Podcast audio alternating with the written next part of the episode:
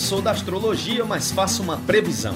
Pode ir ajeitando a sede e dando um grau no salão.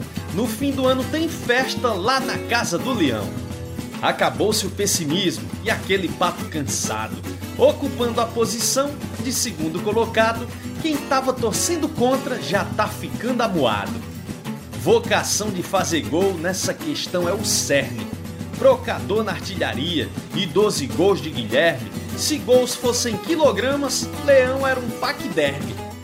Leão Marinho escorrega, mas tá sempre na marola. O mar revolto acalmou, com o time jogando bola. Se deu bem em ter surfado na onda de Gordiola. Tu lembra do aperreio no Recife quando alaga? É choro de adversário, com Adrielson na zaga. Com Sander de capitão, esse barco não naufraga. Meu discurso é otimista e sou capaz de apostar. Pra primeira divisão, o esporte vai voltar. Aviso pros secadores, mais fácil enxugar o mar. Fala galera, estamos chegando com o episódio 13 do Embolada. É o podcast que você encontra no seu agregador, aplicativo, como você queira chamar, no seu arquivo de música, no Globoesporte.com, no Globoesporte.com/pe. Aqui a gente fala do futebol de Pernambuco, sempre com convidados muito especiais e, claro, a participação da nossa equipe aqui em Pernambuco. Abertura brilhante mais uma vez, como sempre, né? Abertura brilhante aí com essa embolada, com essa poesia, com esse cordel do nosso Roger Cazé, repórter da Globo que agora atua em Minas Gerais. Grande Roger! Marcelo Barreto, Cabral Neto, Lucas Liuzi Leonardo Aquino, Léo Aquino, vão participar do episódio de hoje. Vamos cumprimentar inicialmente o nosso convidado especial, Marcelo Barreto, direto do Rio de Janeiro. Quando você pensa em futebol pernambucano, o que é que te marca, o que é que te vem à cabeça? Qual o sentimento que você tem sobre o futebol de Pernambuco? Bem-vindo, obrigado pela sua atenção com a gente, Marcelo Barreto, apresentador do Sport TV, do Redação Sport TV. Tudo bem, Barreto? Tudo bem, Rembrandt. Obrigado pelo convite. Uma honra participar com vocês. Mas você não pode me pedir uma, né? Porque são três torcidas gigantes. Aí como é que eu faço? Destacar uma só. Eu vou te dizer que quando eu penso no, no futebol pernambucano, eu penso em todas as oportunidades que tive de estar aí. Infelizmente, ainda me falta uma visita aos aflitos. Mas já estive no Mundão do Arruda, estive também na Ilha do Retiro e pude testemunhar de perto a paixão do pernambucano pelo futebol. Foram experiências muito marcantes para mim. Você tem destacado, inclusive, algumas vezes eu te ouvi destacando a atmosfera que se cria na Ilha do Retiro, né, com aquele grito do torcedor antes de a bola rolar, antes do começo do jogo, antes do reinício para o segundo tempo. Te impressionou também, né, Barreto? Ah, isso sempre. É, é, uma, é uma relação muito, muito visceral, né? Eu me lembro, sabe o que também? Das entrevistas do Ariano Suassuna, hum. falando sobre, sobre o esporte. Acho que aquilo ali traduz muito bem o espírito, não só do pernambucano, é, é só assim dar cor local, dar sotaque ao que é a paixão do brasileiro pelo futebol e pelo seu clube. Tem uma marca para você, o futebol de Pernambuco? Qual é a marca, independentemente de clube, quando se fala do futebol de Pernambuco? Ah, eu acho que a marca é a resiliência, né, Rembrandt?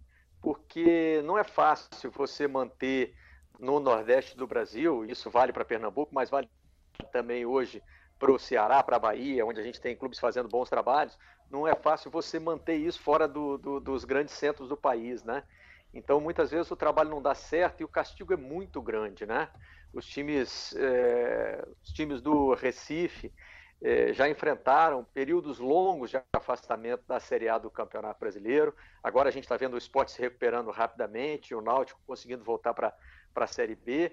Mas eu me lembro sempre do caso que o Ricardo Rocha conta do, do, do aplauso à troca de gramado no Arruda, né? uh, o Santa Cruz ficou uma vez sem, é, sem time para torcer, foi trocar, foi, foi, foi torcer pela troca de gramado do Arruda. Quer dizer, isso, isso, isso é muita. É, isso, isso é uma paixão é, que independe da questão do momento técnico da equipe, né? Eu acho que é o que vai é o que vai mais longe. Esses exemplos que o torcedor do Santa Cruz já deu, mas que os torcedores dos outros grandes de Pernambuco também já tiveram que enfrentar situações difíceis. Talvez seja essa marca, essa essa resiliência que é que é bem nordestina mesmo, né, Rembrandt? Bem, bem nordestina. Cabral, que já esteve algumas vezes com você no Redação, no programa da manhã do Sport TV. Cabral Neto está com a gente também, está em missão pelo país, como sempre, acompanhando. É, um caixeiro viajante, né? É um caixeiro viajante. Tudo certo, Cabral? Tudo certo, Rembrandt. Um abraço para todo mundo. A satisfação estar tá aqui com os estreantes de hoje, né? Nosso querido Léo Aquino e nosso querido Marcelo Barreto, né? Que já me recebeu algumas vezes muito bem, né? muita, muita honra de participar do programa lá com o Barreto, e ele sempre recebendo a gente muito bem lá. Uma satisfação agora receber o Barreto aqui no nosso programa, né, Embra? Lucas, bolo de roupa, como é que eu não vou receber bem?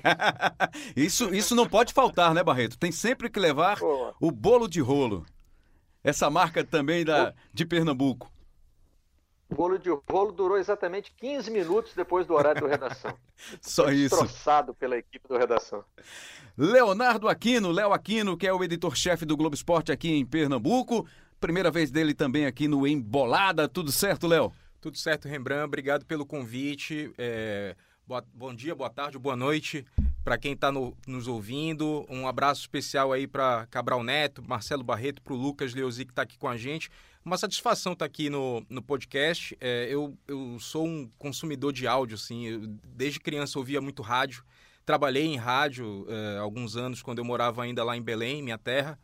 E agora, nessa febre dos podcasts, também tenho sido um, um grande consumidor e agora, pela primeira vez, participando é, em, em, um dos programas. Que satisfação que, que seja aqui no Embolada. Deixa eu cumprimentar aqui, ele já falou em alguns momentos aqui no Embolada, o Lucas Liuzi, que é setorista, acompanha o dia a dia do esporte para o Globoesporte.com aqui de Pernambuco. Tudo certo, Lucas? Fala, Rembrandtinho, tudo certo. Tá, tá uma cobertura para cima, né? Tá, Leve, tá, tá alegre, tá, com tá. o esporte numa boa condição agora Isso. na Série B. Tá, tá bem tranquilo. Eu, tá, eu tava até comentando agora na redação, antes de entrar aqui, que o esporte faz uma campanha bem tranquila na Série B, né? É, a gente lembrou até a de 2013, quando o esporte subiu. É, foi tranquila, também subiu com certa antecedência, mas teve troca de treinador. Essa não, o Guto está desde o começo do, do trabalho. É, teve um pequeno momento de crise que se cogitou a demissão do Guto, mas é uma, é um, uma temporada tranquila do esporte e, consequentemente, a cobertura também. É, tá, tá, tudo dando certo lá pelas bandas da Ilha do Retiro. Barreto, e, e, esse ambiente agora de podcast, né, de áudio, você também apresenta um programa na Rádio Globo, no Rio, né? Toda noite. É o Globo Esportivo, não é isso, Barreto? Isso. Apresento o Globo Esportivo e foi uma benção para mim, foi um presente que eu ganhei da Rádio Globo esse convite, porque o rádio também faz parte da minha formação, como disse o Léo, né? A gente, quando começa a gostar do futebol, a minha geração teve muito isso, eu espero que, que, que isso tenha continuado eu tinha muito a voz dos narradores do rádio na minha cabeça. Quando eu jogava futebol de botão, eu narrava as jogadas, inclusive imitando o barulho da torcida também, né? Fazer aquele. eu não tinha, eu não tinha uma mesa de som ali para fazer o, o, som ambiente. Então, tudo isso estava na minha cabeça e na minha época era Jorge Cury, Valdir Amaral, esses caras que tinham aquelas expressões que ficavam assim na cabeça. O rádio mudou muito, né? É, um, dos, um dos irmãos Marx diz que não pode levar a sério um clube que o aceita como sócio. Mas enfim, a televisão já aceitou, o jornal também, e agora o rádio me aceitou, me levou para apresentar o programa. E eu estou chegando para o podcast também. Não tem data marcada ainda, mas já é dentro do Grupo Globo a minha segunda experiência. Falei com o Rogério no Clássico Mineiro e agora com vocês aqui é, já está servindo de treino para eu entrar nessa nova mídia que eu consumo muito, sou um grande consumidor de podcast. É, Barreto, eu também jogava futebol de botão, fazendo a narração e gravando em fitinha cassete. E depois, Ih, eu, quando, quando saía o gol, eu parava o jogo e botava na vitrola o hino do clube que estava jogando para fazer o insert do áudio ali, igual da transmissão do, ou do rádio ou da TV, enfim. Aí acho que é um, é um degrau a mais aí na, na, na fissura pelo, pelo, pelo áudio no futebol, né? É profissa, é profissa. Cabral Neto, também um consumidor de podcasts, né? Nosso comentarista aqui na TV Globo, no Grupo Globo. E um cara que também veio de rádio, assim como eu. Eu também trabalhei por muitos anos em rádio. E tá todo mundo agora de mãos dadas nesses novos projetos de podcast, Cabral. Verdade, lembra? Antes de até de falar disso, só um, um comentário sobre o que o Léo falou aí. As partidas do Léo deviam durar uma manhã inteira, né? O jogo terminava ali 3, 3 a 2 mais ou menos, ia das 9 da manhã até 1 da tarde, mais ou menos, com essas paralisações aí para os voos. Mas É, sem dúvida, sem dúvida. Né? O rádio é algo que está na, tá nas veias da gente. Né? Eu, eu amo rádio ainda, gosto demais é, de ouvir. É, passei 13 anos né, da, da, minha carreira trabalhando em rádio e realmente é um aprendizado impressionante. Né? É, se formam grandes profissionais nesse, nesse veículo de comunicação, né? se dá muitas habilidades é, na carreira, na profissão, você vivencia é, o futebol especificamente, já que a gente está falando do rádio no aspecto esportivo, você vivencia o futebol praticamente 24 horas por dia. Né? Eu passei os primeiros oito anos, os primeiros, aliás, os primeiros seis anos como repórter, e um repórter de rádio, é, especialmente antes da era da rede social, ele não, tinha como dormir, né, por exemplo. É, você acordava muitas vezes mais cedo do que o horário, preocupado em ter perdido alguma notícia, né, e tinha que ouvir a concorrência. Então, enfim, essa, esse ambiente do rádio é muito salutar para a formação, inclusive, é, dos profissionais, né? Então, tenho muito orgulho de ter pertencido a esse veículo de comunicação e acho que o, que o podcast, de alguma forma, é, ele acaba sendo essa evolução do rádio. Acho que o rádio não vai acabar, mas acho que o podcast acaba sendo uma evolução do rádio e, e uma continuação até daquilo que a gente vivenciou durante tantos anos com, com esse veículo de comunicação tão charmoso e adorado por todos. E muita gente, Barreto, você que também já foi professor, também já deu aula, tem conversa com muita gente sobre jornalismo, né? Jornalismo esportivo, especialmente. O cara pensa que você chega lá ao, à Globosat, ao, ao, ao redação, às nove e meia para começar o programa, às nove e quarenta e cinco, meio-dia vai embora, aí vai para o Globo Esportivo, chega na hora de apresentar, depois vai embora e tchau, e esquece futebol. Completamente diferente, né? É bem diferente. A gente tem uma equipe que trabalha desde muito cedo e eu, na minha equipe, sou um privilegiado. Eu sou o que chega mais tarde. Eu chego depois das sete da manhã. É, já tem gente lá desde as cinco preparando a redação. E é claro, né? O, o redação também é resultado é, do trabalho da redação do Grupo Globo, que hoje é integrada, né? Tem também o pessoal do esporte da TV Globo, tem o Globoesporte.com, além do, do Sport TV, quer dizer, é um ciclo contínuo de 24 horas. Mas eu acho que é importante nisso aí que você está dizendo, Rembrandt, e eu nas experiências que tive como professor, às vezes também me chamam para fazer uma palestra, já estive inclusive aí no Recife, num evento muito legal, é, e eu procuro fazer uma brincadeira assim de pedir para levantar a mão, né? Quem aqui quer trabalhar com esporte? É lógico, né? É, nesses eventos em que eu vou, a imensa maioria quer. É, aí fico ali fazendo um, uma espécie de recenseamento de veículo, a televisão é o, é o, é o que ainda é o que mais atrai, apesar da, da, força da internet hoje. Mas quando eu pergunto assim, quem aqui quer ser repórter e quem aqui quer ser comentarista, a diferença é muito gritante. E isso é uma coisa que me preocupa assim para o futuro da profissão. Está acontecendo, na verdade, na sociedade também, né? As pessoas estão opinando antes de se informar. Acho que a rede social, um dos desvios da rede social é isso. A rede social tem muita coisa boa, mas tem alguns desvios também que provoca. E um deles é isso, é opinar sem, sem se informar. Eu acho que, para começar no jornalismo, a vocação do repórter é muito importante, de querer notícia, de ir lá para a cotovelada, para é, enfiar o microfone na boca do jogador na hora que ele está saindo do campo, sabe? É, eu acho que esse, esse instinto precisa ser desenvolvido, a gente tem que lutar por ele. Bacana, bacana. Isso é uma mensagem importante, né, para quem gosta de jornalismo, jornalismo esportivo. Muitos estudantes acompanham, ouvem o nosso podcast, os podcasts do Grupo Globo. Então é uma mensagem importante. Mas vamos aproveitar a sua participação no Embolada deste episódio 13, Marcelo Barreto.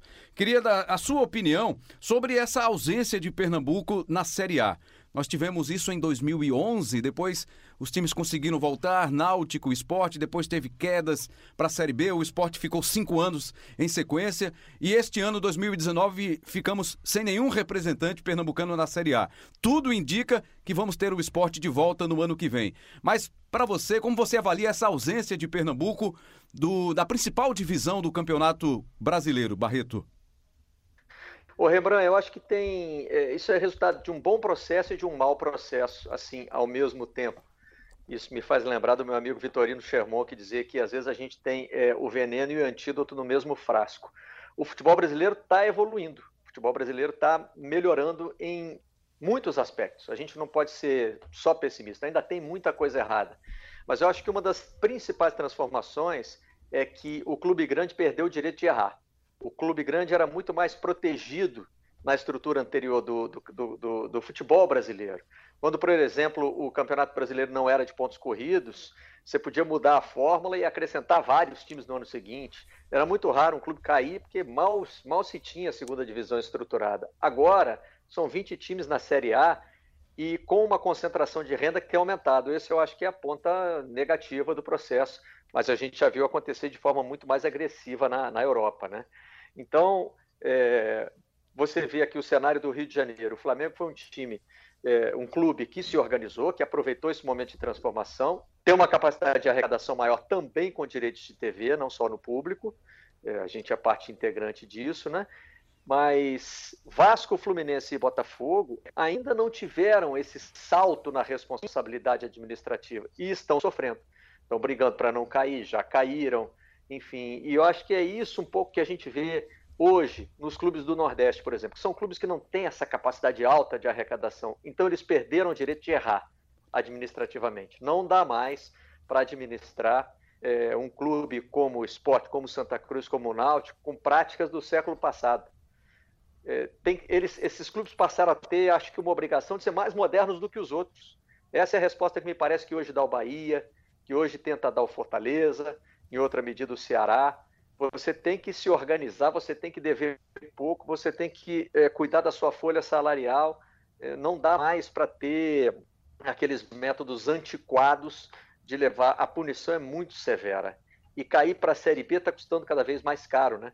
Você perde ainda mais o seu potencial de arrecadação e aí a volta para a Série A vira uma coisa dramática. Eu acho que isso que o Marcelo está falando, a gente pode falar muito do, do, que aconteceu com o esporte recentemente. Né? O esporte é, se gabava muito e desde 2005 não atrasava salários e na gestão passada, no, no final de 2017, já começou a ter os primeiros as primeiras notícias de salários atrasados. E 2018 foi um ano que foi. Fazia tempo que a gente não via no esporte acontecer. Realmente atrasou muito salário.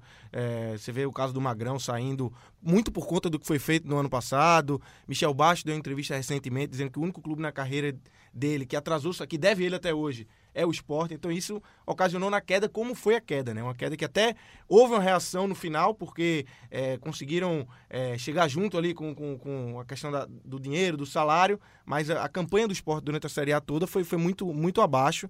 Então acho que isso é um exemplo do disso que o Marcelo está falando, né? de é, a questão do, da grana, do, do, salário, isso pesa muito hoje em dia. Né? Isso da... depois, Lucas, de algumas temporadas em que o esporte, se eu não me engano, teve é, várias sequências de. O, a, a, temporada em que o esporte teve maior receita. Isso, isso. Né? Uma sequência de receitas isso, históricas. Não, foi, subindo, é, injeção financeira. Desde 2014, quando subiu, foi subindo. É, salários em níveis altíssimos para o futebol de Pernambuco. Diego Souza, né? André. Diego Souza, André, contratações.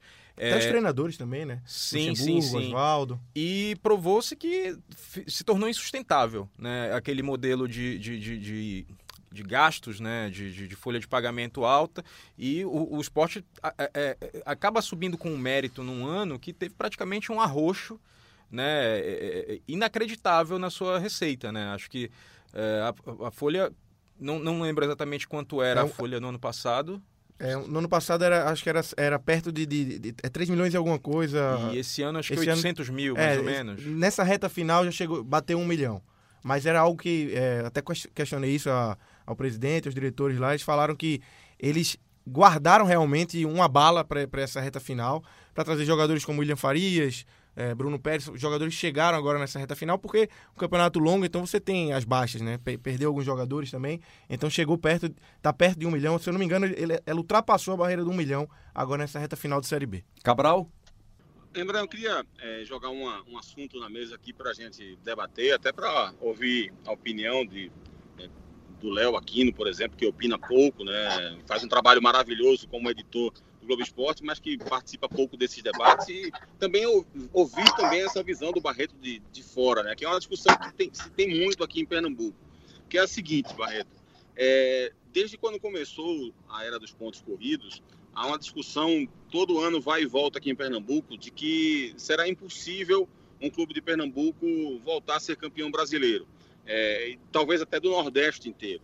Né? O Bahia foi campeão em 59 e voltou a ser em 88, são poucos títulos nacionais, mas tinha clubes do Nordeste mais próximos de conquistar isso, né? o Esporte em 87, então é, havia uma, uma aproximação maior. O Santa Cruz chegou à semifinal do campeonato na década de 70, enfim, porque era um modelo de jogo diferente, um modelo de, de competição diferente. E imagina-se que quando começou a era dos pontos corridos, isso dificilmente vai voltar a acontecer. Aí eu queria é, jogar as, as, duas perguntas aqui na mesa para a gente responder. Primeiro, será que é impossível mesmo? A gente tem visto um predomínio dos clubes de São Paulo, né, conquistando o título brasileiro. Esse ano o Flamengo está disparado, mas a gente tem visto um predomínio nos últimos anos de clubes de São Paulo. É possível que um clube do Nordeste volte a ser campeão? E uma segunda pergunta que, dá, que avança um pouco nesse debate. Qual seria a maneira mais prática, ou mais fácil, ou melhor para conseguir isso, caso isso venha a acontecer? É, imitar, de repente, o que aconteceu com o Leicester na Premier League e surpreender o mundo com uma equipe específica em um ano específico que chegou lá e surpreendeu? Ou fazer um modelo mais parecido com o Atlético Paranaense, de longo prazo, de organização e de, quem sabe, depois de 5, 6, 7, 8 anos, conquistar algo muito grande? É, é fácil de, de responder essa aí, Barreto? Rapaz, é uma pergunta bem interessante, bem complexa. O modelo dos pontos corridos concentra títulos. Isso aconteceu na Europa, né? É, e ele concentra títulos em quem tem mais dinheiro. É normal de acontecer. No Brasil existe uma tendência de que os clubes do sudeste do país tenham uma capacidade de arrecadação maior. Até eu acho que aqui a coisa ainda está um pouco mais distribuída do que em alguns países da Europa, porque você tem os times do Rio Grande do Sul e de Minas Gerais também entrando nesse, nesse circuito. Para ser campeão dos pontos corridos, é, ou você tem um ano extraordinário, ou você tem um trabalho de longuíssimo prazo. Eu não vejo, eu realmente não vejo é, uma solução que se possa tirar da cartola, não. Eu acho que o campeonato de pontos corridos ele é hierarquizante no sentido da arrecadação. Ele cria um, um, uma, uma hierarquia baseada em, em dinheiro. O campeonato é muito longo, são 38 rodadas. É muito difícil você criar um fator surpresa como foi esse do Leicester, que o Cabral citou. Tanto é que esse é o exemplo que a gente vai ficar citando sempre, né? Vai ser difícil aparecer outro. Eu acho que o modelo do Atlético é um modelo interessante, um modelo de criar uma estrutura baseada na capacidade de arrecadação que ele tem, baseado no fato de ser um time é, regional, é, de uma praça é, menor em termos de arrecadação do que são, por exemplo, Rio e São Paulo, é, e tentar fazer um trabalho consistente e se posicionar bem. Eu acho que isso é um pouco também do Bahia, tá, do que o Bahia está começando a tentar fazer. Manter-se em boas colocações do Campeonato Brasileiro, não levar susto, não correr risco de cair, para um dia tentar, a partir dessa consolidação, dar um passo maior.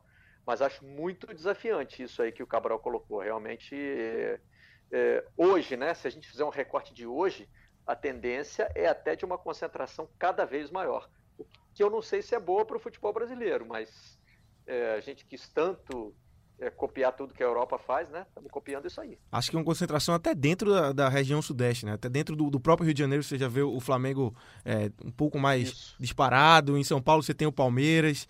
É, então acho que essa concentração é, não vai existir só do, do sudeste para cá, para o nordeste. Acho que até dentro do, do sudeste vai acontecer isso. É, eu já acho. Tá acontecendo. É eu, eu gostaria muito de ver um, um, time nordestino campeão brasileiro nessa era dos pontos corridos, mas acho também que é, é para acontecer o que aconteceu com o Leicester aqui é preciso um alinhamento de planetas que é, é, tipo cometa Halley a cada 70 e poucos anos, sabe? Mas eu acho que o caminho do Atlético Paranaense ele, ele é interessante. Acho que o esporte teve uma, uma, umas iniciativas de querer começar algo parecido. É, eu lembro que quando eu vim morar aqui no Recife, completo semana que vem oito anos no, no Recife, tinha uma conversa sobre a demolição da Ilha do Retiro para construir a Arena do Esporte. Né? Um projeto que acabou é, engavetado. E eu acho que para você é, peitar esse establishment, digamos assim, né, da, dos grandes clubes ou das grandes receitas do futebol brasileiro, você, tem, você precisa ter um pouco de ousadia. O Atlético Paranaense teve demais. Né? Acho até que o Atlético, às vezes, para quem, quem é, não é lá da região sul, às vezes vê o Atlético como um clube um pouco arrogante, né, um pouco petulante naquela coisa de, pô, os caras foram visionários, a gente tem que admitir que é, muito antes da, da era dos grandes eventos no Brasil, eles já estavam construindo uma arena super moderna. Né? E, e, e, ela foi a, o, o, um dos alicerces para esse crescimento. É, e eles estão colhendo, se eu não me engano, foi ali na virada dos anos 90 para 2000 que o Atlético inaugurou a Arena da Baixada. E agora eles estão colhendo 20 anos depois, né, com esses títulos do, do, do, do quilate aí da Copa Sul-Americana, da Copa do Brasil. Já teve um brasileiro ali logo no começo, né, que eu é, acho que deu uma... Isso, 2001, ali né? no, isso. nos pontos corridos, né, ainda, é. ainda, ainda, teve aquela coisa, acho que, no, no, no desculpa, no mata-mata, é. que eu acho que ainda tinha aquele temperinho do imponderável, sim, né, sim. Você, você via um São Caetano chegar numa decisão, você via a portuguesa chegando numa final, então, assim, é, gostaria muito de ver o, o, os clubes do Nordeste se espelhando em, em modelos como o do Atlético é, e, e, dando continuidade né, a, a, bons trabalhos. Eu acho que é, nos últimos 5, 6 anos houve boas campanhas de clubes nordestinos. O Vitória já foi quinto lugar, o Esporte já foi sexto lugar, o Bahia está brigando aí pra, por uma vaga na Libertadores. E só que a gente nunca vê uma continuidade, né? O ano seguinte sempre é meio complicado, esses clubes Isso. patinam, acabam é, perdendo jogadores importantes e é, também tropeçando nas próprias pernas, administrativamente falando. Antes de perguntar se o Cabral ficou satisfeito com, com as respostas que surgiram daqui, eu quero dizer o seguinte: só um depoimento que eu ouvi do presidente do esporte, o Milton Bivar, que ele precisou reduzir o tamanho do clube este ano, porque foi para se adequar às receitas que ele teria para a temporada 2019. O que quer dizer isso? Diminuiu o quadro de funcionários, o clube é fechado às segundas. Isso. Ele diminuiu o expediente do clube. Né? Diminuiu né? o, o, o, tamanho, né? o horário do expediente do clube. Então são intervenções assim importantes. Mexeu e não nos são esportes fáceis. olímpicos Mexeu também. Nos Mexeu olímpicos, no futebol feminino. Olímpicos. É. Então, não foi fácil. Foram medidas impopulares, né? Que não Sim. emplacaram logo de primeira. Acho que teve muito torcedor que reclamou bastante. É. A, a repercussão na imprensa também não foi muito boa. Mas os, assim, o, o, o, objetivo principal do clube na temporada, que era a volta à primeira divisão, tá chegando com alguma tranquilidade. E, e ele sempre falou isso, ele disse assim, o esporte só vai sobreviver se voltar para a primeira divisão logo. Não dá para passar mais um, dois anos na segunda divisão. Então ele fez isso é, como se fosse um remédio é, forte e para tentar voltar à primeira divisão e tá conseguindo aí, né? Satisfeito aí, Cabral? Satisfeitíssimo com, com as respostas, mas você sabe que como bom comentarista... Lá vem ele. Já vem polêmica. Não, na verdade eu quero dar a minha opinião também, Embra, é, que é o seguinte, assim, antes de, de mais nada, até antes de dar a, a, opinião exata, é deixar muito claro, assim, que eu sei que é muito difícil, que é muito complicado, para não parecer, para quem está ouvindo, dizer assim, é, parece até fácil, né, parece que Cabral tem a receita é, de como fazer dar certo, como fazer funcionar.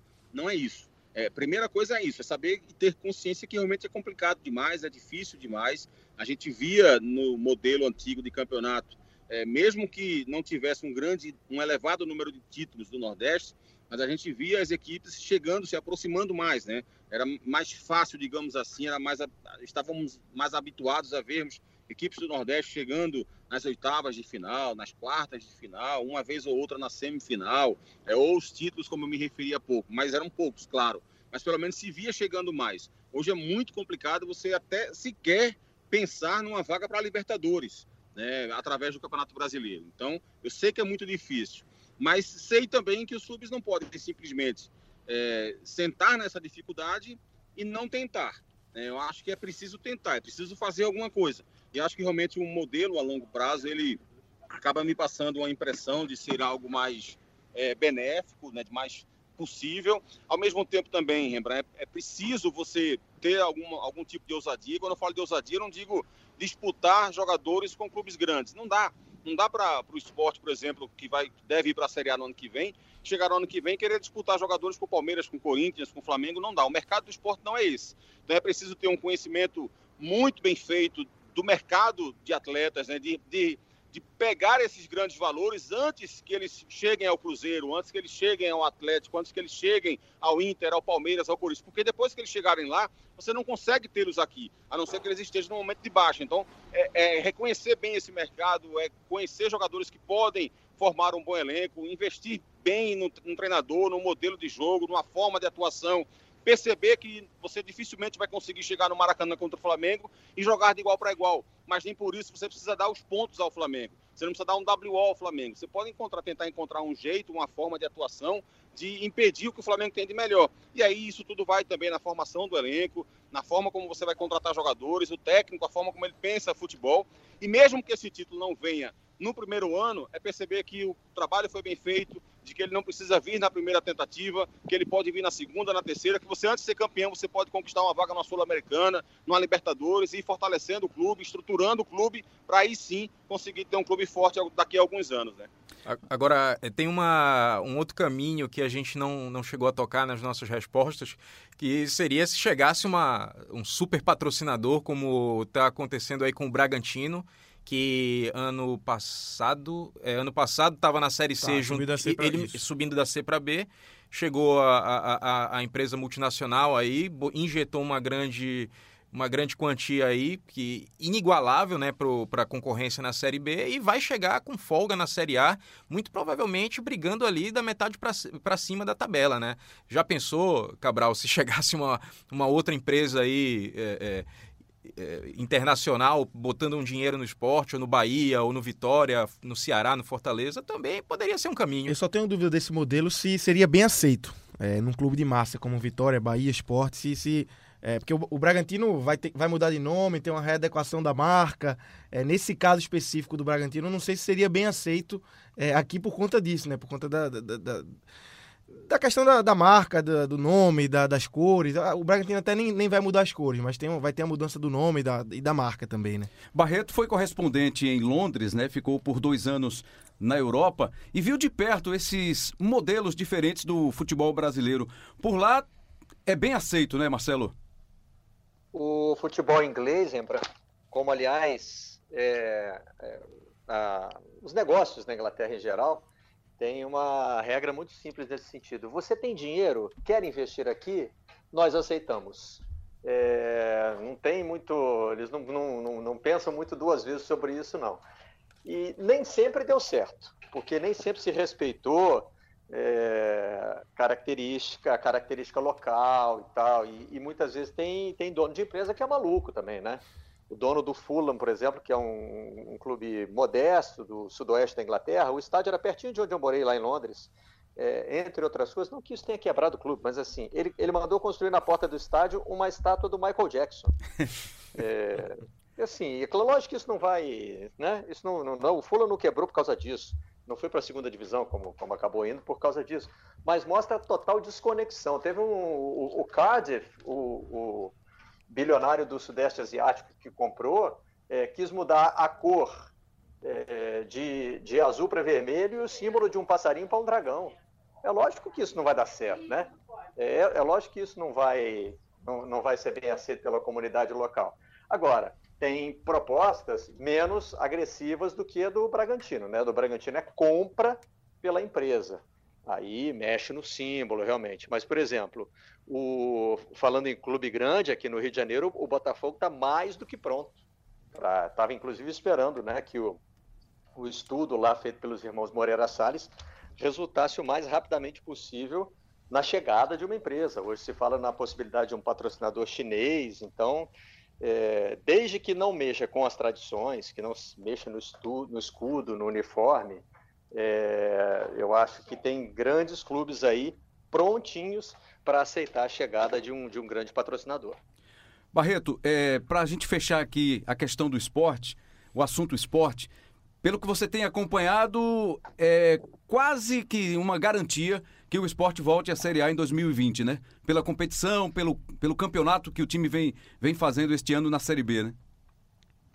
Rapaz, você sabe que é, é, eu hesito muito na hora de fazer previsões, né? De dizer já subiu, já aconteceu, porque isso aí é o tipo da coisa que o pessoal grava para depois cobrar da gente. É, eu, eu, uso é, a observação que a gente já fez de campeonatos anteriores. Quando você tem um time de massa, é, um time dominante no seu estado, que entra numa boa fase, tem um trabalho continuado e começa numa série vencedora, como está a do esporte, é muito difícil segurar, Rembrandt. Eu acho, pessoal não gosta de gravar porque, né? Essa frasezinha que às vezes você solta, tipo assim, o esporte já subiu, aí o pessoal grava e. E no podcast, é, então, que vai, vai ficar gravado aí. Né? Mas, mas tô quase, tô quase gravando. É, acho, que, acho que do jeito que a tabela está hoje, é uma questão de saber em que rodada vai subir, né? Porque a vantagem está bem confortável para o primeiro time fora do G4. Já abriu quatro para o terceiro colocado. Pro terceiro lugar. O Curitiba tem dois jogos a menos, assim, no momento que a gente está gravando. O Curitiba pode dar uma, uma, uma chegada em cima, mas é, tudo indica que vai ser mais tranquilo do que foi em 2013. 2013 subiu na penúltima rodada. Na penúltima, isso. Pode ser, assim, pela se mantiver essa diferença de pontos é, e, sub, e se ela aumentar um pouquinho e tal, de repente uma rodada antes, na 36 de repente já dá para subir. Mas também é melhor não, não, não cravar nada.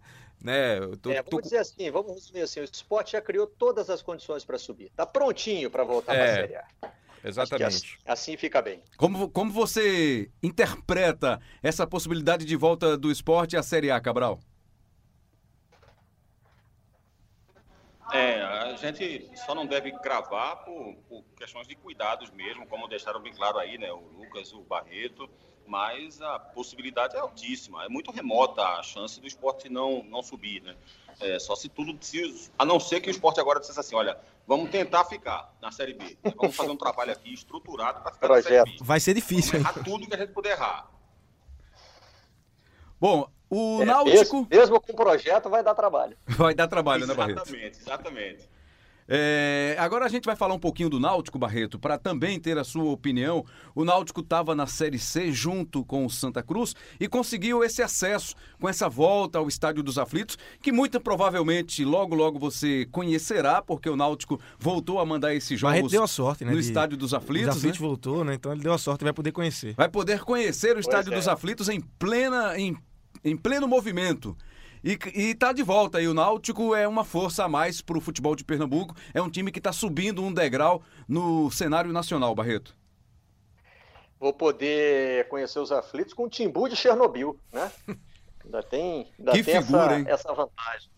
É, ô Rembrandt, eu acho assim, é, todo projeto de recuperação a gente deve louvar e deve aplaudir, né? Porque o clube, o clube quando cai, principalmente o clube grande, ele, ele normalmente cai porque está em crise, porque ele está com problemas financeiros.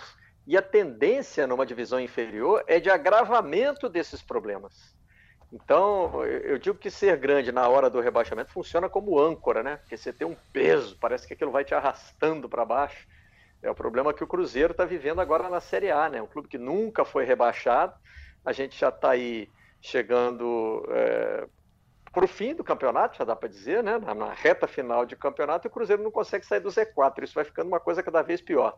Então, quando o time consegue se reagrupar, consegue se reorganizar e sobe de volta, a gente deve aplaudir. Mas o que o futebol brasileiro moderno tem ensinado nesses, nesses novos tempos que a gente está vivendo da economia do futebol é que subir hoje ficou um passo muito grande, né? Então, eu não acompanho a situação do Náutico de perto o suficiente para saber o que já está sendo planejado para a Série B. Eu, eu, tenho me sentido até um pouco inconveniente nas entrevistas que eu faço. Eu perguntei isso para o Gilmar Dalpozo outro dia, falando com ele ao vivo na, na, na, Rádio Globo, ele voltando lá da, da conquista, e eu fiz essa pergunta que tenho feito a, a muitos treinadores agora e dirigentes. É, parabéns, subiu, e agora, hein? Está preparado? Você acha que tem time para montar? Porque não adianta, cara. Tem que ter hoje em dia essa, essa preocupação. O salto que se dá hoje da Série C para a Série B e da Série B para a Série A é muito grande em termos financeiros e de organização. Passa a exigir muito mais do clube. Né? Eu, eu, cito sempre um exemplo que não, não é o exemplo ideal para clubes grandes, como é o caso do Náutico. Mas o Tupi, lá da minha terra, lá de Juiz de Fora, que hoje não está nem na Série D do Campeonato Brasileiro, começou essa trajetória quando subiu da C para B. Para o Tupi, um time local, regional, é, de um centro que não é tão grande como o Juiz de Fora, o passo foi maior do que as pernas. E aí o clube nunca mais conseguiu se recuperar daquilo. Então tem que ser uma subida sustentada. É lógico que clubes grandes, com tradição, como é o caso do Náutico e agora da C para B e do esporte, quando conseguir ir da B para A, eu acredito que eles têm condições de dar esse passo sustentado. Mas é muito importante que o projeto seja bem feito. O Náutico já deu o primeiro passo, que foi manter Gilmar, Gilmar Dalpozo, né? Renovou por, por mais uma temporada e é uma atitude que o Náutico tem feito nas últimas, na, nas últimas temporadas. Acho que quando caiu da B para C, manteve Roberto Fernandes para começar já a, a, a, o planejamento da temporada bem antes de começar. Ano passado, quando não teve sucesso na, na, na tentativa de sair da Série C, manteve Márcio Goiano, que foi quem começou o trabalho esse ano. Então, é, acho que é um indício de que o Náutico é, é, preza pelo trabalho feito com algum planejamento, né? Acho que e, e, por mais que não tenha dado certo nas temporadas passadas, né? O, o, o, o Roberto Fernandes acabou demitido também no depois do campeonato. Ele chegou a ser campeão pernambucano, foi, campeão... foi demitido no final no começo da série C. É e o Márcio Goiano também. Acho que uh, o, Náutico começou muito mal a série C e depois uh, quando contratou Dalpozo uh, retomou aí o caminho dos bons resultados, mas pelo menos o, o, a diretoria dá o recado de que, ó, Dalpozo, a gente gostou do seu trabalho, você nos ajudou aí nessa conquista, nesse acesso, a gente está te bancando para você ser o cara que vai planejar nosso começo de temporada. Acho que é um, é um bom começo. O que me assusta. Com, eu vou com alguns destaques também já. É, né? O que me assusta um pouquinho é essa história de que você vai é, ser muito grato aos que Isso. conseguiram te levar a uma divisão superior. A gratidão superior. é o que, é o que quebra. E aí essa gratidão faz com, com, que você renove o contrato de muitos jogadores que não vão estar no nível da competição que você vai disputar no ano seguinte. Isso. Então tem essa coisa de não, vamos manter uma base. Que base é essa? Uma base com 70%, 80% do grupo que disputou uma divisão inferior? Então é uma base que assusta um pouquinho, né? Você tem que dar um olhar com muito carinho, ter o um olhar clínico e é claro que o Dalpozo vai ter essa responsabilidade, vai chamar para ele essa responsabilidade. E o Santa Cruz, Barreto, você falou dessa coisa do, do Tupi, da história do Tupi, que chegou numa Série B, mas não estava estruturado para disputar aquela competição, para continuar ali naquele nível, e acabou sofrendo, está sofrendo até hoje. Acho que um bom exemplo é o que acontece também com o Santa Cruz, né? O Santa, desde lá de 2005, 2006, depois que conseguiu o acesso, foi ladeira abaixo, chegou a ficar sem divisão, entrou depois numa disputa de Série D, subiu, voltou à Série A e agora disputa de novo uma Série C do Campeonato Brasileiro, Barreto. É muito difícil isso. A gente cobra, né, Rembrandt? Mas é, a gente sabe da dificuldade. Você tem um crescimento estruturado e a competição é muito grande também.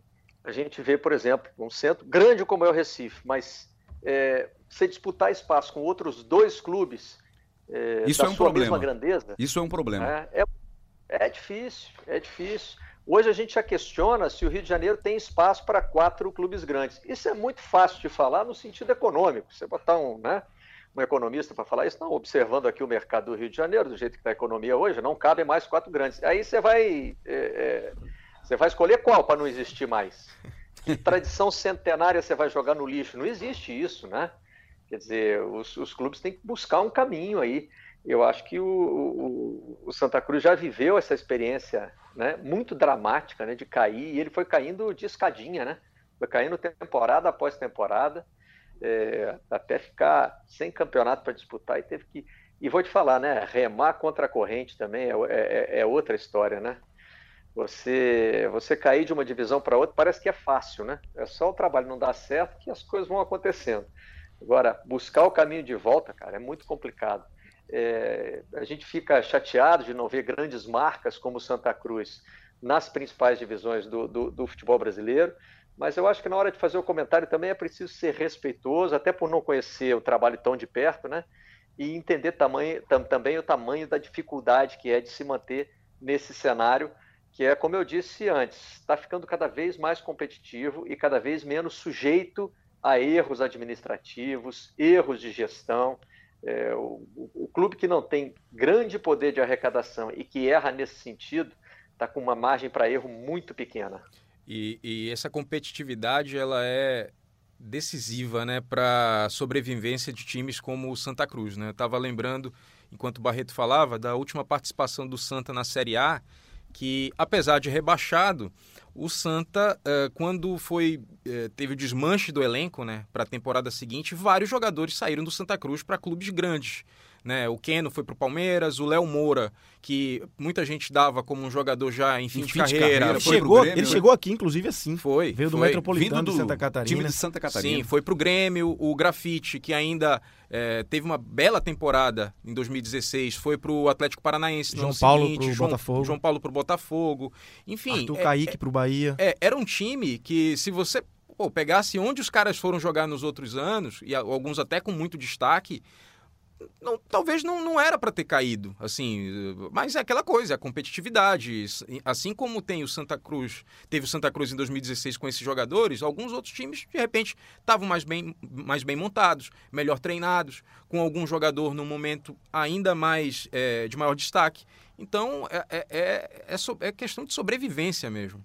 Cabral, apostaria em numa renovação no Náutico especificamente, em quanto por cento, Cabral? Mais de 50% desse grupo aí será renovado para 2020? Olha, Rembrandt, acho que, que o Náutico precisa ter muito cuidado realmente com, com essa renovação, né? Essa gratidão aí aos atletas, acho que ela precisa ter um, um limite, né? Na verdade, eu acho que nem, nem, nem deve se ter é, nenhum tipo de gratidão na hora de renovação. Né? A gratidão fica para a história, para aquilo que eles fizeram, é, mas não especificamente para planejar a próxima temporada. Eu acho que sim, alguns jogadores desse time têm condição de permanecer no clube, permanecer no Náutico, acho que podem ajudar sim a equipe no próximo ano, é, mas acho que os protagonistas desse ano devem se tornar é, coadjuvantes na temporada que vem.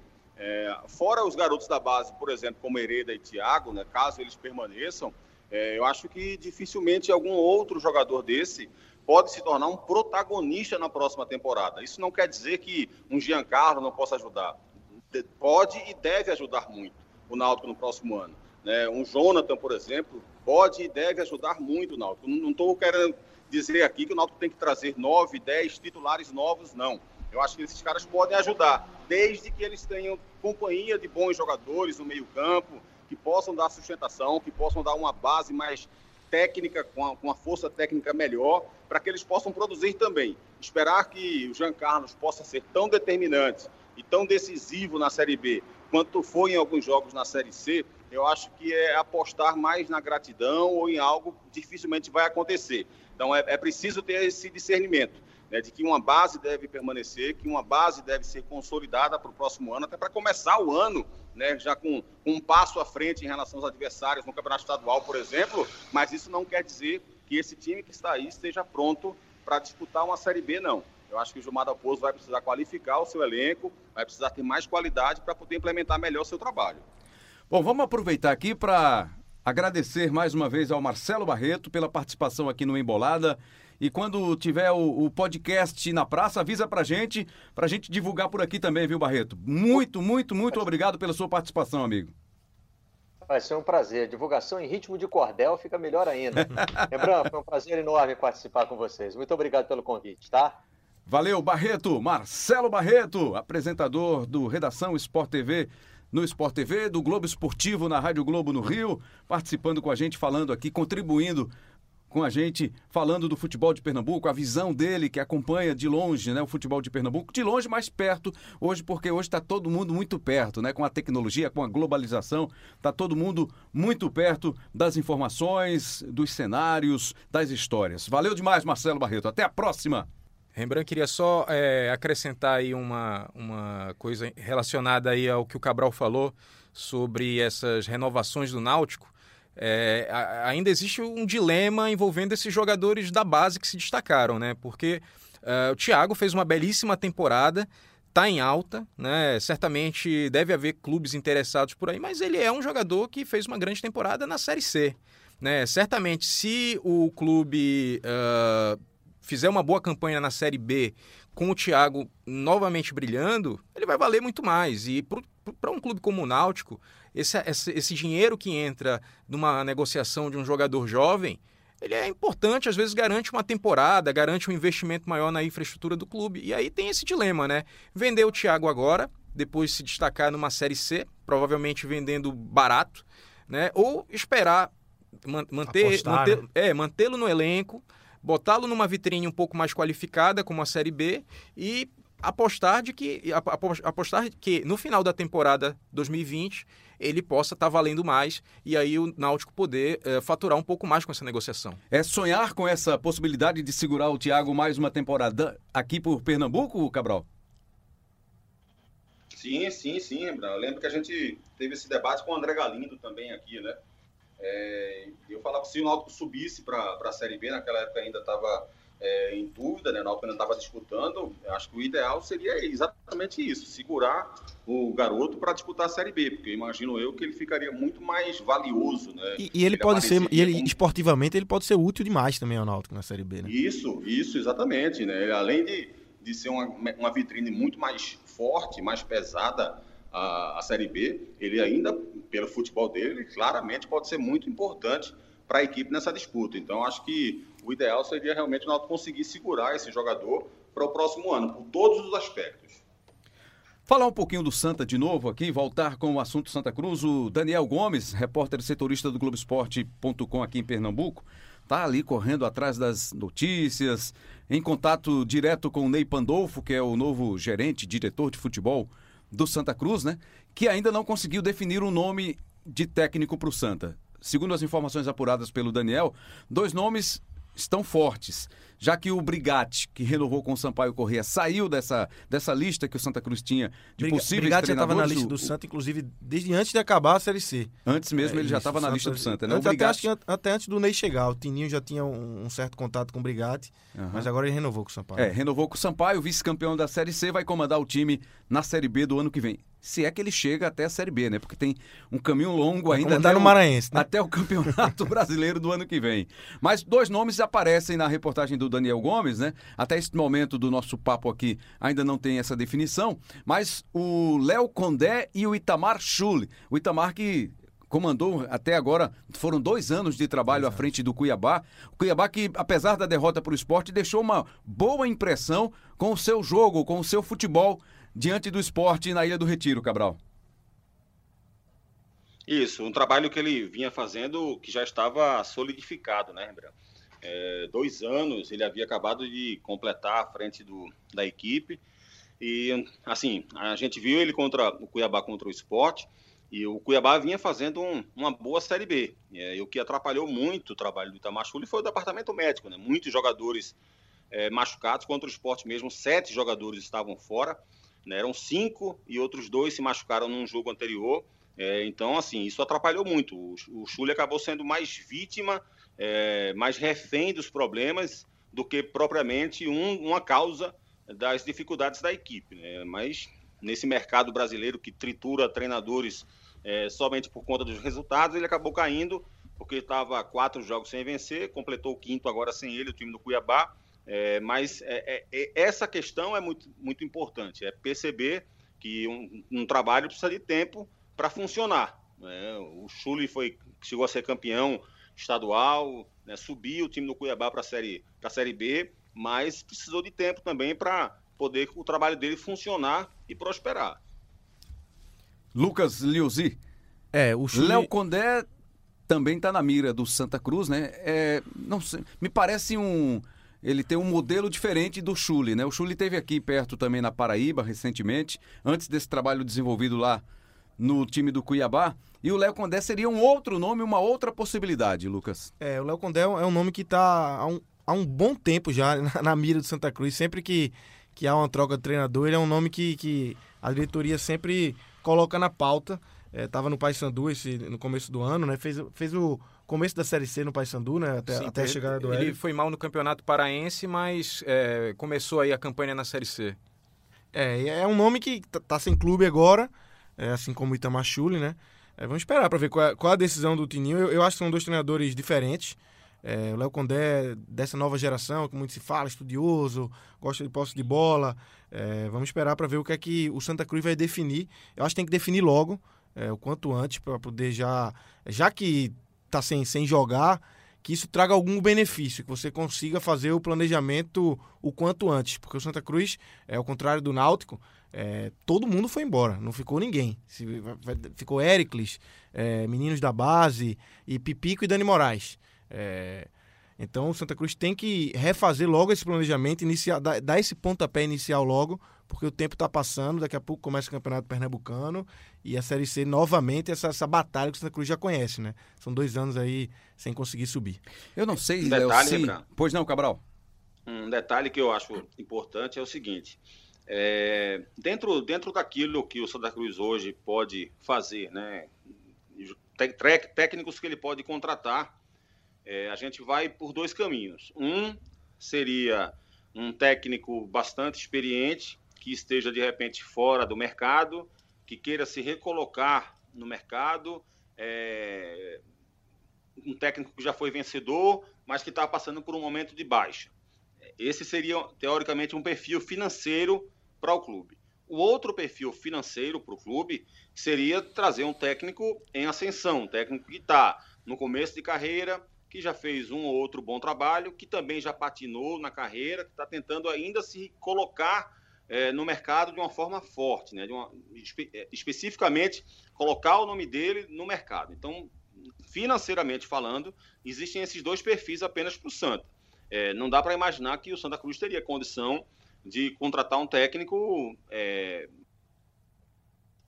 mais pesado financeiramente, né, com, com um currículo mais forte, porque não tem condição. Financeiramente não tem. O próprio Ney Pandolfo já disse que o salário deve ser no máximo de 50 mil reais. Então, é, eu imagino apenas esses dois perfis. E dentro desses dois perfis, eu acho que o, o Santa está caminhando pelo lado mais correto, na minha avaliação, na minha análise, que é o de trazer justamente esse segundo perfil de um técnico que está, apesar de estar, de repente, começando uma carreira, mas que está tentando se colocar no, no, no mercado de trabalho, de fortalecer seu nome, fortalecer sua marca, com ideias novas de jogo, com uma identidade mais mais encaixada no, no que se, na forma de jogar futebol hoje em dia.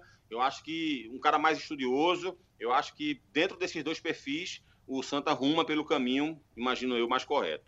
É, agora, Cabral, no- lá no Pará, é, Remo e Paysandu, que vão ser rivais do Santa no ano que vem, eles já estão ah, fazendo apostas, cada um em um desses perfis que você é, descreveu.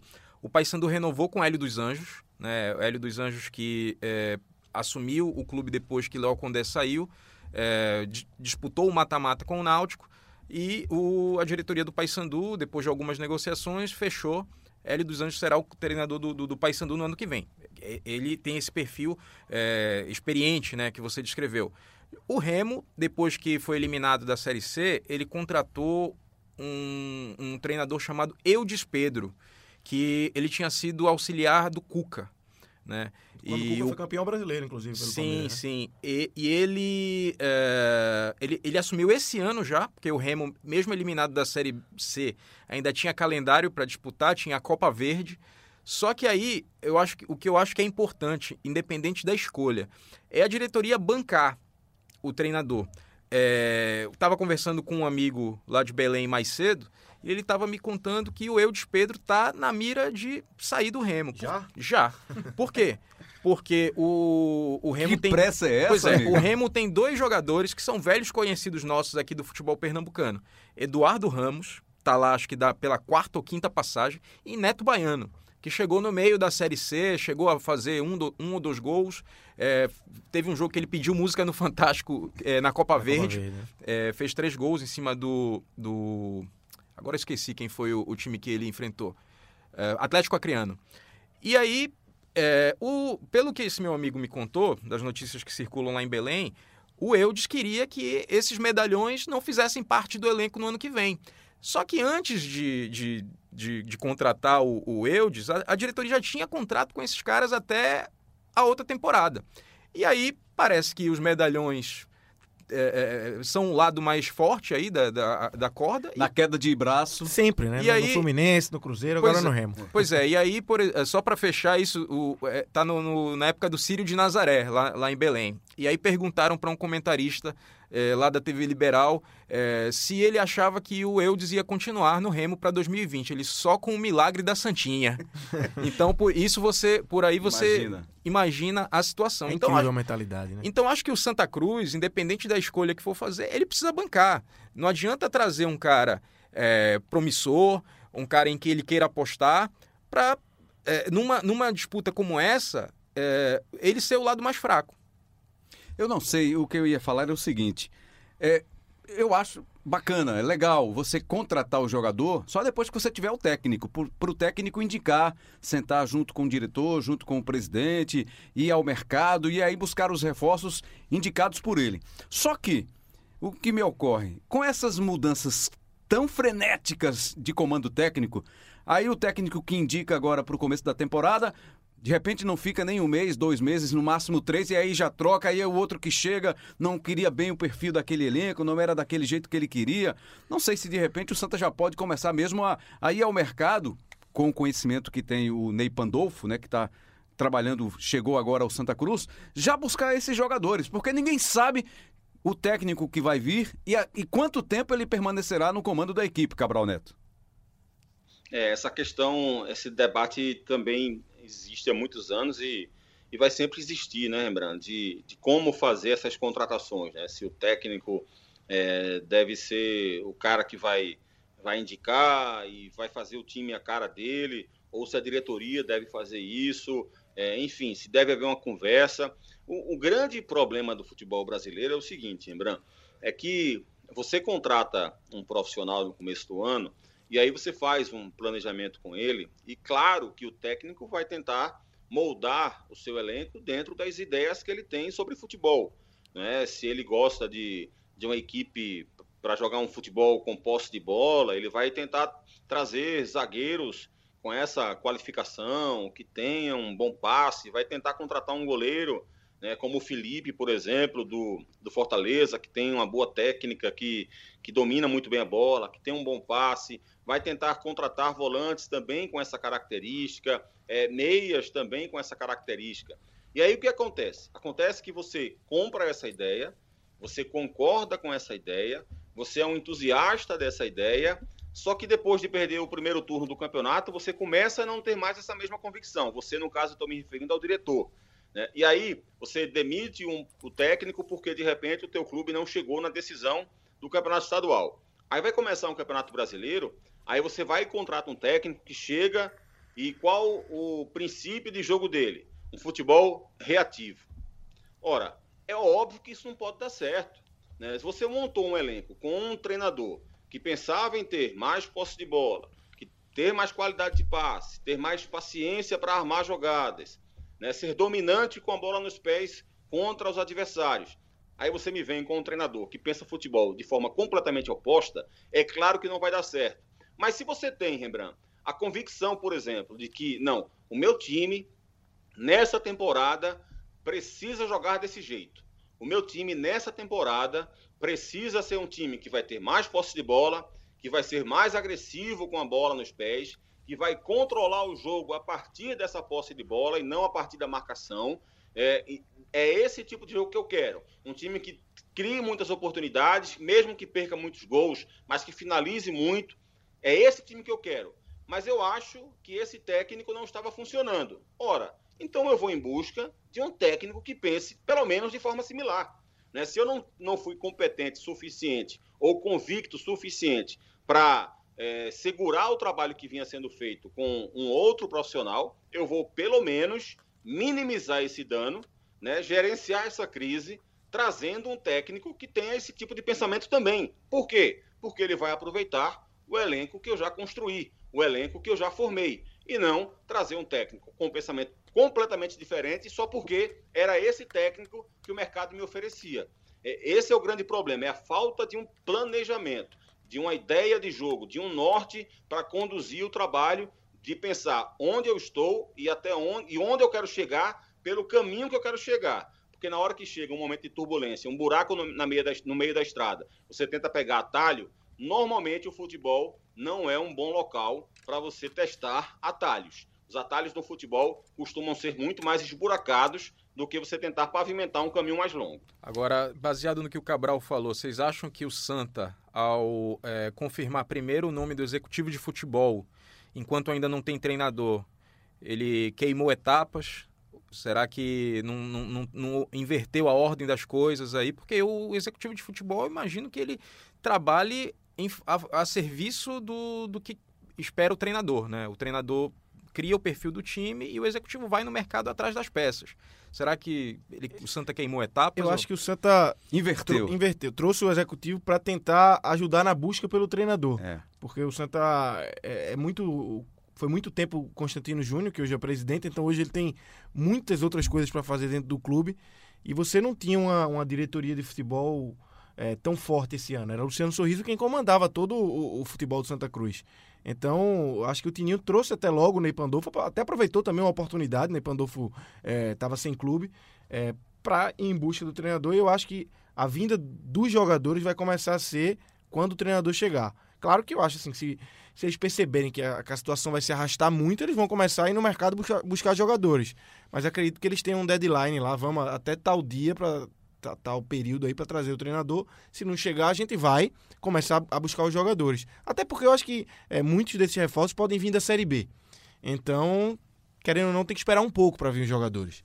Claro que vai dá para buscar alguns jogadores que se destacaram na Série C, até na Série D, você consegue pensar. Mas acho que boa parte dos reforços pode vir da Série B, então tem que esperar um pouco também. Para a gente encaminhar aqui o, o final do nosso episódio 13 do Embolada, informações do esporte que joga domingo contra o Brasil lá em Pelotas, no Rio Grande do Sul.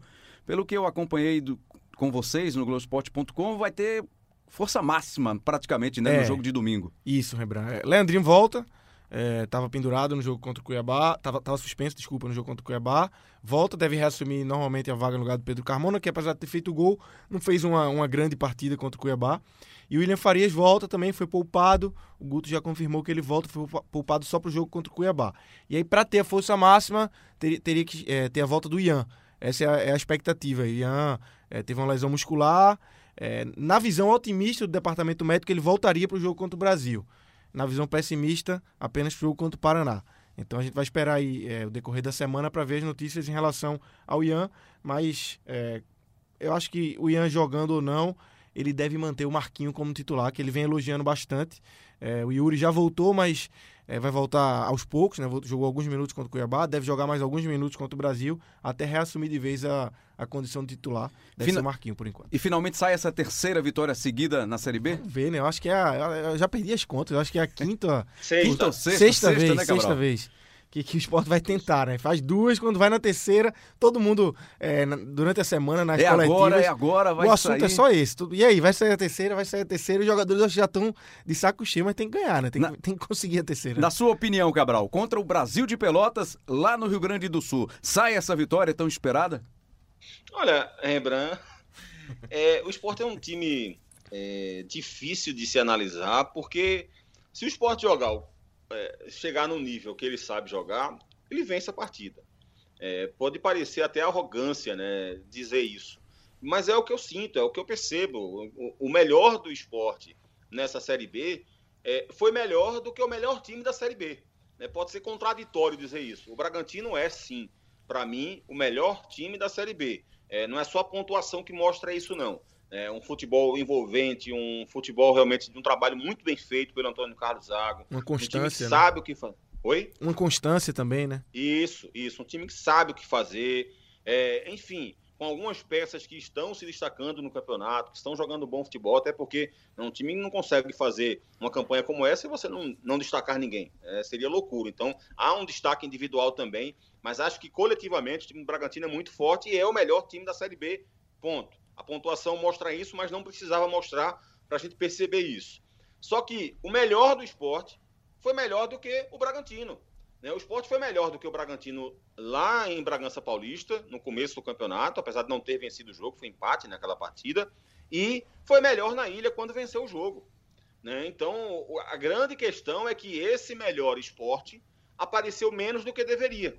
Se o esporte tivesse tido menos oscilação, a possibilidade hoje da gente estar tá tendo uma briga cabeça a cabeça entre esporte e Bragantino era muito alta. É, havia, há, havia uma grande possibilidade disso acontecer. Só que o esporte vacilou em vários momentos. Né? Fez jogos ruins, fez primeiros tempos é, péssimos, é, que não pareciam ser o esporte. Né? Eu estou falando isso aqui, de repente o cara assiste o primeiro tempo contra o Atlético Goianiense e diz assim, esse maluco está falando desse time aqui. É, porque esse time que jogou o primeiro tempo contra o Atlético Goianiense, que para mim é o maior exemplo disso, foi um primeiro tempo absolutamente ridículo do esporte. de um time que não, não, não, demonstrou 5% da sua capacidade. Né? Então, o grande problema do esporte de você apostar no esporte nesses jogos é qual vai ser o esporte que vai entrar em campo contra a equipe do Brasil de Pelotas? Vai ser o esporte do primeiro tempo contra o Atlético Goianiense? Vai ser o, o, o esporte de, de, uma boa parte do jogo contra o Vitória? Vai ser o esporte de, do primeiro tempo contra o CRB? Vai ser o esporte do, do jogo contra o Guarani depois que fez 1 a 0 ou vai ser o esporte que enfrentou o Bragantino as duas vezes, ou vai ser o esporte que é, enfrentou, que, que melhorou no segundo tempo contra o Atlético Goianiense, ou vai ser o esporte dos seus melhores momentos no campeonato. Se for esse esporte, é, o melhor do esporte nesse jogo, eu acho que é muito difícil não sair vitorioso, não conseguir essa terceira vitória. Mas venhamos e convenhamos, viu, Rembrandt? Se o problema do esporte for apenas esse, é, pode subir com apenas duas vitórias e duas vitórias. É, exatamente. Acho que a torcida do esporte vai ficar magoada com isso. Vai nada, vai até brincar, vai ficar até marcado isso aí. E, não, ganhava três. É. E o Cabral falando que o melhor esporte foi melhor que o melhor Bragantino. É a hora que o torcedor rubro-negro deve pensar assim: ah, se fosse mata-mata, né? Era? É. se, Imagina. Uma, uma, né? uma, possível final aí. Porque o Bragantino está se encaminhando para ganhar o título com facilidade. Se fosse, se tivesse um mata-mata pela frente, a história seria outra. A história seria diferente. O esporte empatou lá e venceu o Bragantino aqui, Sim. né? Dois jogos, empatou fez lá, pontos. depois de tomar o um empate, né? É, saiu, na frente, saiu na frente, poderia e ter. Teve um homem a menos ainda, teve Isso. um jogador expulso. É, então, é, não conseguiu ter a reação também de, de, de buscar a vitória. Né? Para fechar. Em termos de desempenho, o, o, grande problema do esporte foi essa inconstância que eu me referi agora há pouco. Né? E em termos de resultados, foram os números absurdos de empate do esporte. O esporte hoje tem oito pontos a menos que o Bragantino. O Bragantino tem cinco vitórias a mais. Olha que, que ignorância. São cinco vitórias é. a mais do Bragantino, mas são oito pontos a mais apenas. Por quê? Porque o Bragantino perdeu mais, porque o esporte é, empatou infinitamente mais do que o Bragantino. Bom, baseado nos desempenhos né, dos dois times, do Brasil e do, do esporte, acho que sai sim Tô imaginando que sai essa terceira vitória seguida no domingo. E você, e você narra na tela da Globo, né? Isso, Vamos narrar na, Globo, né? na tela da Globo neste domingo, 4 da tarde. Acompanha? Sim, senhor.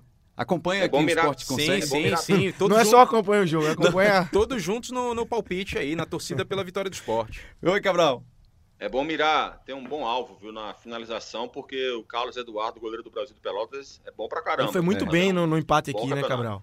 É, ele foi muito bem em vários jogos, Lucas. Ele tem feito boas partidas, tem salvado o Brasil de Pelotas em, em diversos jogos. O jogo contra uh, o Cuiabá também foi assim, agora há pouco. O jogo contra o Atlético Goianiense é, em Goiás foi impressionante a atuação dele. Né? O Atlético poderia ter goleado com extrema facilidade o time do Brasil de Pelotas e só não goleou por causa dele. Está fazendo um belo campeonato Carlos Eduardo. É, é até um assunto, viu, Rembrandt, para a gente tratar aqui, de repente, quando acabar a Série B, porque é, parece até que há uma grande dificuldade para formar um elenco, né?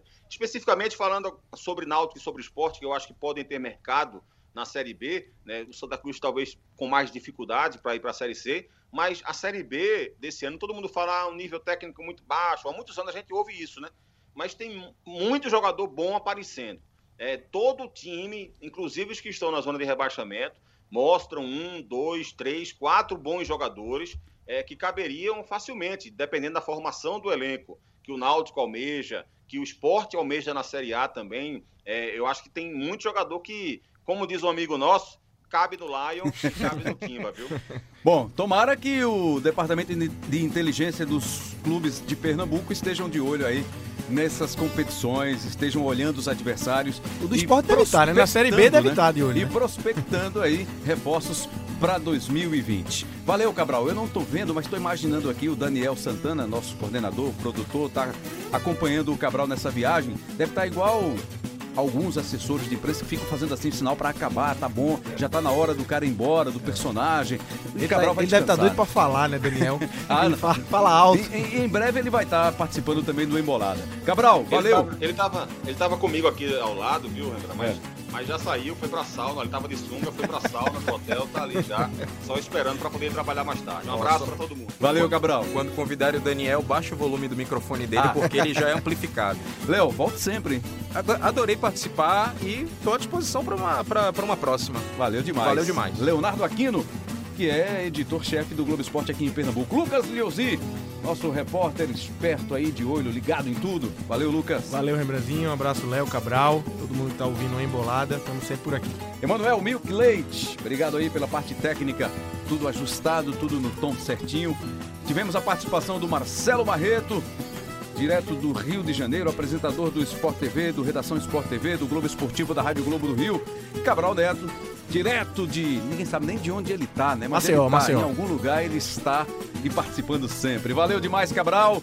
Lucas Valeu, Fittipaldi. Renan. Valeu, Cabral, que é o Lucas Fittipaldi, que é o nosso diretor do Embolada. Elias Roma Neto, tá aí, Elias. Mais um episódio para você editar e mandar pro ar aí pra galera procurar no aplicativo de música, de áudio, no Globesport.com, no Google. fácil esse, viu? Facílimo, facílimo.